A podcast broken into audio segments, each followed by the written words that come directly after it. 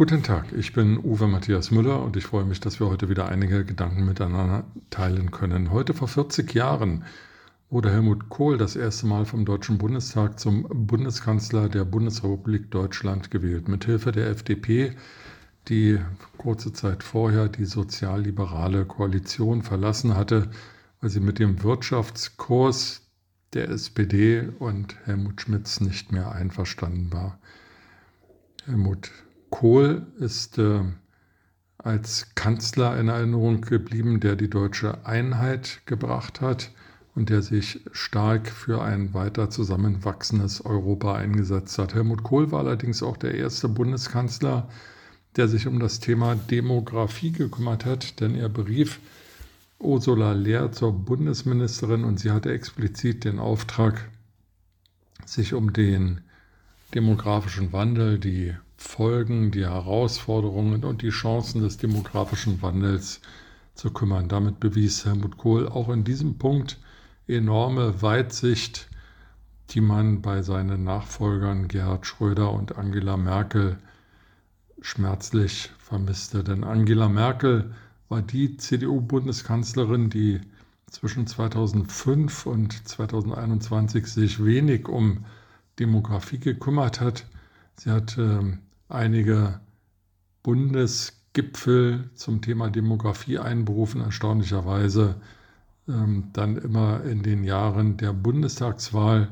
Aber auch das ließ dann mit zunehmender Regierungszeit von ihr nach und es gibt bis heute weder einen Bundesminister, weder ein Bundesministerium für Demografie noch gar einen Bundesbeauftragten. Darunter hat sich auch unter Olaf Scholz nichts geändert. Helmut Kohl ist zu seiner Regierungszeit nicht immer unumstritten gewesen. Es gab genügend Punkte, die man an ihm kritisieren konnte.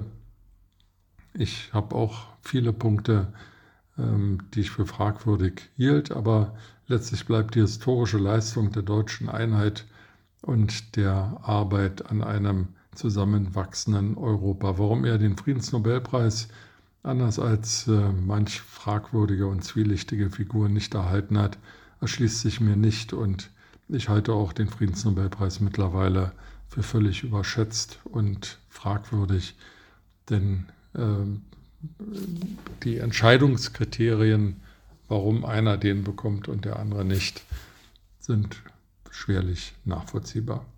Nun, Helmut Kohl hat zum Ende seiner politischen Zeit das Debakel der Parteispendenaffäre erlebt, die bis heute nicht völlig aufgeklärt ist.